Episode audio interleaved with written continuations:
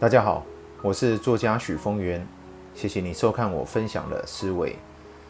今天的主题是：真正有智慧的人，既不反对别人的称赞，也不期待别人的赞美，他只是不分心，老实做事，专心做他内心觉得应该做的事。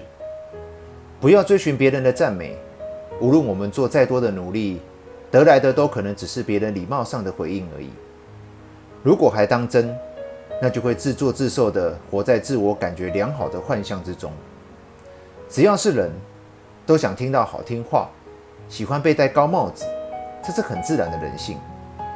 只是人们往往也容易过度高估自己所做的一切，觉得自己做得很好，很有功劳，有高贵的品格，理所当然会得到别人的称赞。如果等不及了，他们就会到处向别人夸耀自己的伟大。虽然嘴里说自己很低调，但却总是低调到全世界都知道。可惜的是，没有人会真心欣赏自我夸耀的人，顶多给予客套、虚伪的回应，这也是很自然的人性。有社会历练的人懂得隐藏自己的意图，把话留给别人讲，耐心等待别人自发的称赞他，因为他明白，别人，尤其是有分量的人的一句话。胜过自己的千言万语。重点是比较不会惹人厌。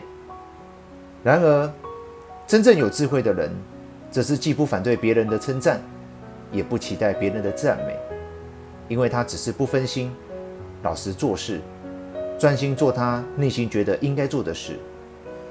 不是因为他全然超脱世俗，而是他不想一辈子活在别人的嘴里。他是从实践善念的过程中。点滴感受到真实幸福快乐的反馈。至于其他的一切，有很好，没有也没关系。